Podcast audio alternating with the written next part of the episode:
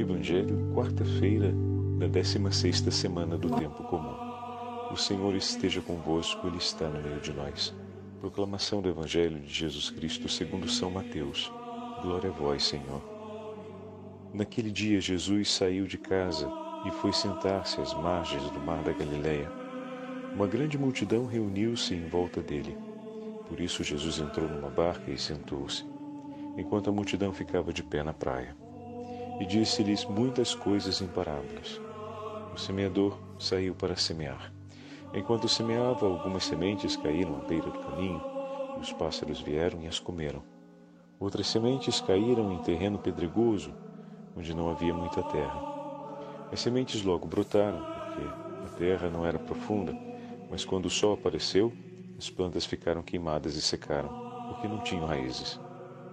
Outras sementes caíram no meio dos espinhos, os espinhos cresceram e sufocaram as plantas. Outras sementes, porém, caíram em terra boa e produziram a base de cem, de sessenta e de trinta frutos por semente.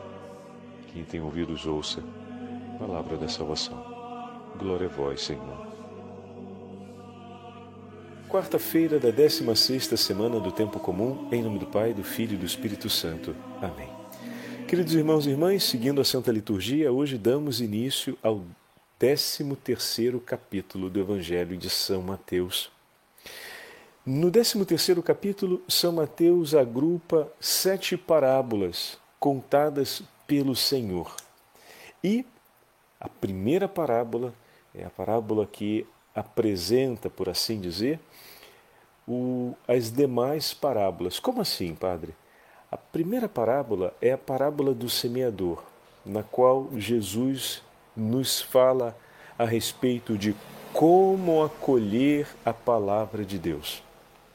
Por isso a centralidade dessa parábola e é o que tudo indica, os outros evangelhos sinóticos, ou seja, o de Lucas e de Marcos, também começam a narrativa das parábolas de Jesus com a apresentação da parábola do semeador. Após Jesus contar essa parábola, em Mateus nós vemos, é a continuação, não é, não, não é o texto de hoje, são os próximos versículos. O, a partir do décimo versículo, hoje paramos no nono versículo, os discípulos se aproximam e pedem a Jesus para que ele explique, ele fale a respeito da parábola. Então nós temos o próprio Senhor na narrativa do evangelista que explica o significado da palavra e explica a qualidade do coração, ou melhor, a disposição que deve haver no coração daquele que, sendo atraído por Deus, é chamado a ouvir o anúncio da boa nova. Não nos esqueçamos, ninguém vai ao filho se não tiver sido conduzido pelo Pai. Então, na medida em que o pai conduz até o filho, ele prepara o coração daquele que vai até o encontro do Senhor para ouvir o anúncio do Evangelho, a fim de que ele possa se tornar uma terra boa, uma terra fértil, uma terra que permita o desenvolvimento da semente. E a beleza, como fala Santo Isaac Sírio, em uma de suas meditações a respeito dessa parábola, quando explica aos seus filhos espirituais, ele era um abade, ele explica a respeito da vida de oração e a contemplação. Ele faz uma referência muito interessante. Ele fala do estupor, da perplexidade que vem ao coração do cultivador quando vê o campo pronto para a colheita. Ou seja, a semente é lançada sobre a terra e de maneira extraordinária ela cresce. E cresce com uma beleza, com uma abundância de frutos que o próprio agricultor, na sua entrega, não seria capaz de pensar tamanha abundância e tamanha beleza. Então ele pega essa imagem, estamos diante de um, de um monge né, que está escrevendo, e ele pega essa imagem do agricultor que se maravilha diante da exuberância do campo completamente forrado de sementes. Ele jogou algumas sementes, sementes sobre a terra pronta e a terra ofereceu de maneira extraordinária plantas viçosas com abundantíssimas sementes. E ele diz: esse é o maravilhamento dos olhos daquele que contempla a obra de Deus sobre a alma do homem orante. Como pode o homem parar em oração e recolhimento diante do Senhor com a palavra de Deus e depois recolher um campo tão abundante em frutos sobre a sua vida? Assim como, de uma maneira silenciosa e misteriosa, Deus faz a terra germinar tantíssimas sementes em um esplendor e beleza único, também sobre a alma, na medida em que, como agricultores, lançamos a palavra de Deus em oração, no ato de contemplação, colhemos a abundância dos frutos e nos maravilhamos com aquilo que Deus realiza com tão, digamos assim, poucas sementes lançadas. Mas essas sementes possuem e trazem dentro de si todo o potencial da vida. E a terra onde são lançadas, nesse caso, a vida cultivada à luz das virtudes, da disciplina, da oração, se torna uma terra fecunda, capaz de acolher aquela semente e de ser lugar digno para a obra de Deus, para o agir de Deus, para a fecundidade de Deus. E esses frutos que são recolhidos são sempre oferecidos. Essa é a beleza. E olha que falávamos disso, né? No último domingo, a respeito dos frutos que se recolhe quando Jesus recebia os discípulos voltando após a missão, e hoje podemos citar novamente essa percepção. O homem de oração, a mulher de oração, recolhe abundantes frutos sobre a sua alma. E esses frutos são recolhidos para serem colocados à mesa e partilhado com os irmãos. Uma das partilhas essenciais na nossa vida, como família, como casal, como é, co-irmãos de uma comunidade, como membros de uma mesma pastoral, como amigos, uma partilha essencial é aquela a respeito do que Deus tem feito em nossa alma, do que Deus tem realizado em nossa vida, das transformações que Ele tem operado. Do homem, por exemplo, que éramos no início da pandemia, pegando um dado histórico bem concreto, e o homem que somos hoje. Como, nesse tempo da pandemia, o Senhor mostrou claramente a importância da oração e como eu tomei isso para mim. Como esse período da pandemia, por exemplo, fez aguçar na minha vida o amor à Santa Eucaristia, passando através de uma estrada de privação e de tantas reservas, e como eu me tornei um homem e uma mulher mais apaixonado, devoto e ao mesmo tempo um zeloso cristão em relação ao sacramento da Santa Eucaristia.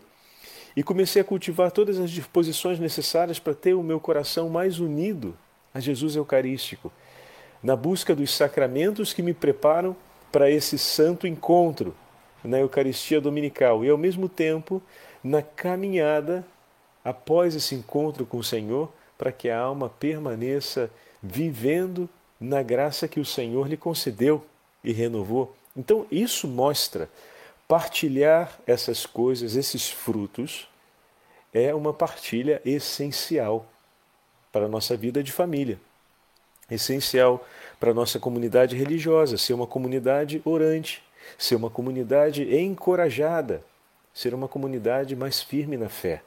Se não partilhamos os frutos de Deus, como podemos enriquecer a nossa esperança? Como podemos nos encorajar e estarmos entusiasmados para a vida cotidiana? É difícil, isso não se improvisa, né? O Senhor nos dá frutos para que esses frutos possam nos alimentar, possam nutrir a nossa caminhada. Pegando aqui a imagem do profeta Elias, que quando pensou em desistir, eis que o Senhor mandou até ele o anjo que lhe desse, que o acordasse e dissesse: Come, bebe, porque o caminho ainda é longo.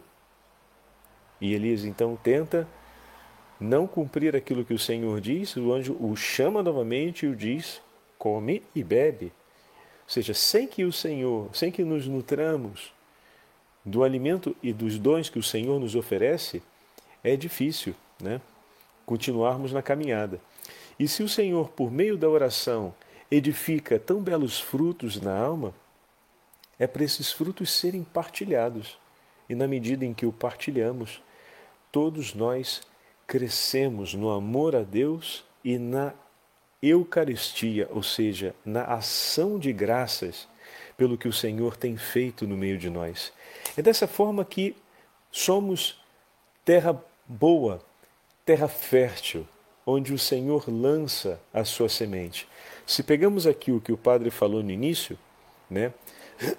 Ninguém vai ao filho se o pai não atrai.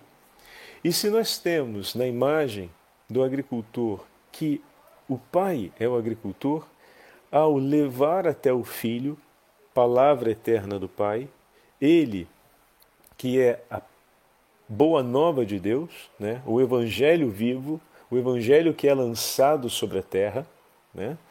É, o Pai, na medida em que prepara o coração daquele, daquele que, perdão, o Pai, na medida em que conduz ao Filho, prepara o coração daquele que vai receber, ou seja, como bom agricultor, prepara a terra. O que significa isso? Significa que ele a rega e concede graças e dons para que seja uma terra macia, suficientemente úmida. E depois tira dessa terra todas aquelas pedras que por acaso possam aquecê-la demais e fazer com que ela se torne uma terra hostil a tudo aquilo que tenta persistir vivo nela. É uma terra capaz de deixar a vida acontecer. Mas se a vida persiste, ela se torna agressiva, essa persistência. Então ele tira todas as pedras. Ao mesmo tempo, nessa terra talvez já estejam crescendo outras sementes, que não são aquelas que o pai deseja, que o agricultor deseja. Então é preciso que ele passe o arado, porque são espinhosas. E para que não fira as mãos, é necessário passar o arado e virá-lo ao contrário, arrancando até as raízes dessas ervas que ali já estão crescendo e que são espinhosas e ferem e sufocam aquilo que possa ser semeado nela. Ou seja, a vida que for semeada ali, ela não encontra resistência para nascer, mas vem sufocada no tempo mas para continuar viva vai sendo sufocada. Vocês repararam? As duas imagens são bem interessantes. A terra ela não se torna hostil para o início da vida, mas para a perseverança, para que a continuidade da vida ela venha ameaçada. Então o agricultor prepara e cuida para que não seja ameaçada. E se olhamos isso, é muito concreto sobre a nossa vida, né? Ou seja, quando nós participamos de um retiro espiritual, ou quando fazemos um, um, um, trabalho, vivemos um momento de intensidade espiritual, logo sentimos o vigor da vida que nasce, da vida que se, que se move em nós.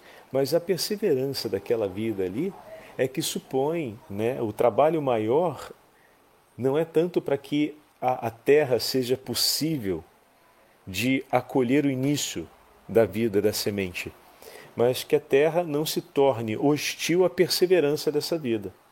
Então, o trabalho maior é mesmo tirar tudo aquilo que, estando presente ali, torna-se no tempo hostil à vida que foi gerada. Aquele exercício espiritual, aquele retiro que a gente fez, que gerou tanta vida, mas depois a terra do nosso coração vai se tornando tão cheia de pedras e tão cheia de espinhos que sufoca e se torna hostil a toda aquela vida que o Senhor gerou mais uma vez naquele retiro espiritual, que gerou mais uma vez naquela experiência de oração que fizemos, naquela passagem de vida é, de oração que tivemos, e poder deixar-se cuidar por Deus. Como agricultor bondoso, ele vai passar muitas vezes para cuidar da terra. Talvez com o vir e o seguir das chuvas, se revele que ainda tem muita pedra ali embaixo. E ele, com muita delicadeza, vai precisar revirar essa terra para tirar as pedras que aquecem e que desviam o volume de água que passa sobre ela. E assim também, muitas vezes, o Senhor vem na nossa vida, ao longo das semanas, por meio da meditação da palavra de Deus, a tirar aquelas pedrinhas que estão ali e que insistem em desviar o curso d'água. Né? Algum pensamento algum sentimento, alguma memória que estão em nós e que vão surgindo. Então, perdoe-me, teve uma pequena, um pequeno corte aqui no áudio, mas agora retomamos. É, então, aquela durante a semana, muitas vezes na meditação, nós, o Senhor vai nos ajudando, como bom agricultor, a perceber aquela, aquele pensamento, aquela memória, aquele sentimento que ainda estão presentes ali e que, como pedrinhas, insistem a desviar o curso d'água da graça de Deus, o curso d'água das graças que recolhemos com a nossa oração e pronto, deixemos que o Senhor, como bom agricultor, venha retirar. Se por meio das meditações conseguimos ter a consciência daquilo dali, por exemplo, de um pensamento, de uma memória que insiste a respeito de uma relação que ainda nos fere e nos machuca, e naquela meditação o Senhor então suscitou em nós uma abertura à possibilidade do perdão, é hora de pegar aquela memória e entregar ao Senhor e dizer: Senhor, eu coloco em tuas mãos essa pequenina pedra que eu encontrei aqui e que está de alguma forma impedindo, Senhor, que eu viva bem o amor que o Senhor me propõe. Eu entrego em tuas mãos. Entrego em tuas mãos, Senhor. Vem e tira. Mas para isso é preciso termos a consciência que o Senhor continua, como bom agricultor, preparando a terra. Não se prepara só de uma vez a terra, ponto e basta. Ele, como agricultor zeloso, ele vem cuidando dela ao longo do tempo. Foi feita a semeadura, mas a terra precisa ainda ser cuidada, porque pode ser que surjam ainda espinhos e ele vem então tirar.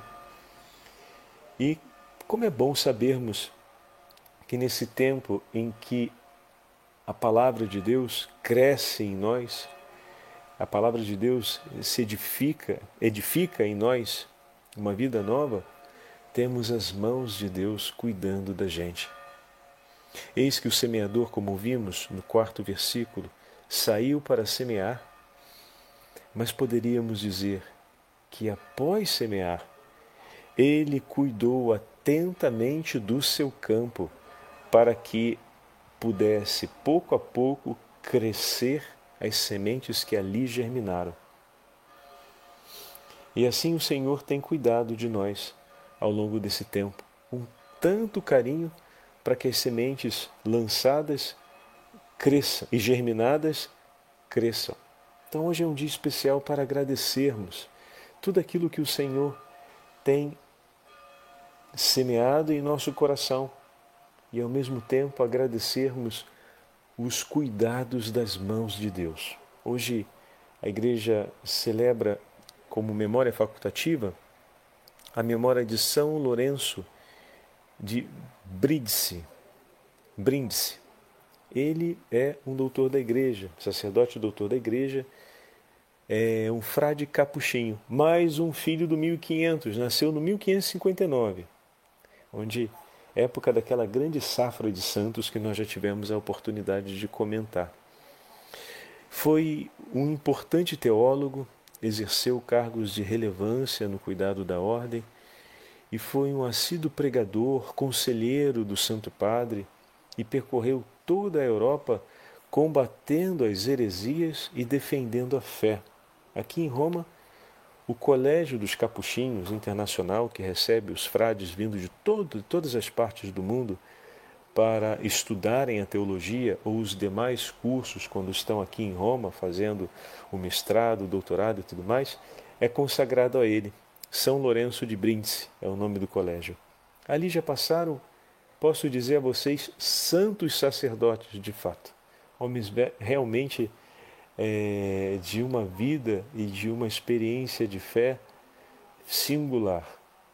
Durante muito tempo, trabalhando na congregação, pude acompanhar de perto ah, o caminho desse, desse colégio e ter contato também com os padres que trabalhavam lá e sempre tive uma admiração grande no coração pela delicadeza com que amavam o cuidado dos demais sacerdotes. Então, hoje é um dia especial também para rezarmos por todas aquelas pessoas que são as mãos e os dedos de Deus a cuidarem da gente, do nosso coração como terra bem disposta para a perseverança da semente germinada. Quantos foram os sacerdotes religiosos, mas quantas foram as avós, os tios, as catequistas, os catequistas de um grupo de crisma, os coordenadores de uma pastoral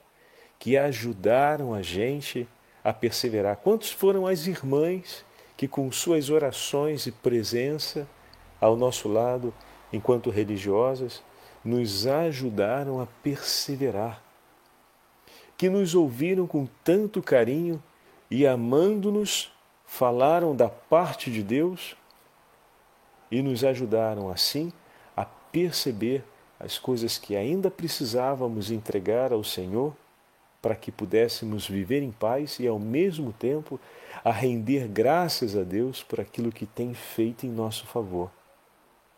Então, hoje, rezemos também na intenção de todos aqueles que Deus, de maneira ordinária e extraordinária, fez passar na nossa vida e foram os dedos e as mãos do Senhor a cuidar do nosso coração, para que a gente fosse sempre e permanecesse sendo uma terra fecunda e a vida em nós semeada e germinada pudesse continuar crescendo.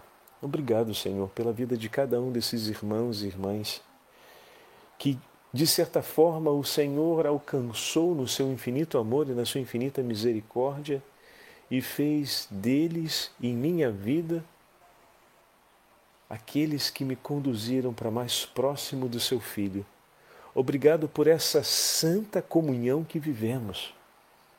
Essa santa comunhão que recontaremos muitas vezes no céu cantando ação de graças ao teu nome.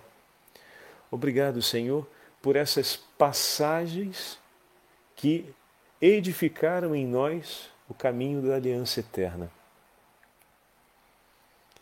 Dai-me, Senhor, a graça de sempre ser grato no amor por cada uma dessas ofertas que pude receber das mãos de meus irmãos, conduzida, Senhor, por ti.